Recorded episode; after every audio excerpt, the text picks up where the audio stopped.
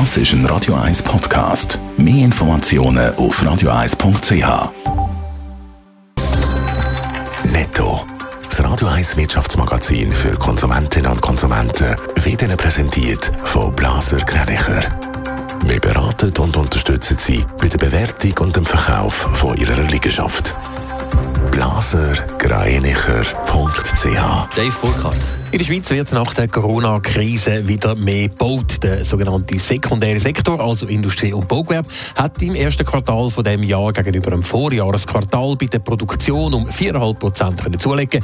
Nach drei Quartalen im Minus ist das wie das erste mit einem Plus. Auch der Umsatz ist gewachsen um 2,2 Prozent. Das ist das erste positive Wachstum seit Ende 2019. Thurgauer Zugbauer und Patron von Stadler Rail, der Peter Spuler, steigt ins Stahlbusiness ein. Er übernimmt mit seiner PCS Holding AG 306 Millionen Aktien vom Stahlhersteller Swiss Steel. Laut Mitteilung entspricht das 10% von allen Swiss Steel Aktien. Luxusgüterkonzern Richemont hat im letzten Geschäftsjahr Corona-bedingt weniger Umsatz gemacht. Unter dem Strich bleiben rund 13 Milliarden Euro. Das entspricht einem Rückgang von 8 Prozent. Ein deutliches Plus von 38 Prozent gibt es mit fast 1,3 Milliarden beim Gewinn. Damit übertrifft Richemont die Erwartungen der Analysten deutlich. Seit bald einem Monat dürfen in der Schweiz Restaurants und auch Fitnesszentren zwar wieder Gäste und Sportlerinnen und Sportler empfangen. So richtig lohnen tut sich das aber lange nicht für alle Betreiber. Ändern könnte das mit dem Covid-Zertifikat, das der Bund am 7. Juni wird lancieren Dave Burkhardt. Das Zertifikat gibt den Restaurant- und Fitnesscenterbetreibern wieder die Möglichkeit, mehr Gäste können zu bewirten oder eben zum Sport zu begrüßen.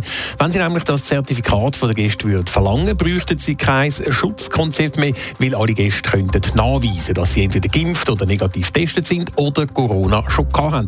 Entsprechend würden die Abstandsregeln wegfallen und es könnten wieder mehr Leute in den Beiz sitzen oder im Fitnesscenter trainieren. Laut dem Bundesrat steht der Gastronomen dann frei, ob sie das Zertifikat für ihren Gäste auch wirklich verlangen. Die Begeisterung bei den Gastronomen haltet sich aber offenbar in engen Grenzen.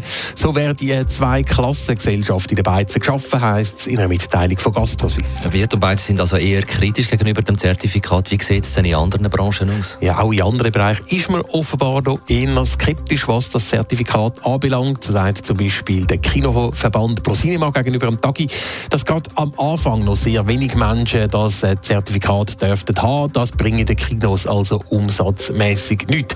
Bei den Fitnesscenter ist man mehrheitlich noch unentschlossen, was das Verlangen von dem Zertifikat äh, anbelangt. Keine Wahl haben voraussichtlich die Clubbetreiber oder die Organisatoren von Grossveranstaltungen. Für sie dürfte das Covid-Zertifikat zur Pflicht werden. Netto. Das Radio 1 Wirtschaftsmagazin für Konsumentinnen und Konsumenten.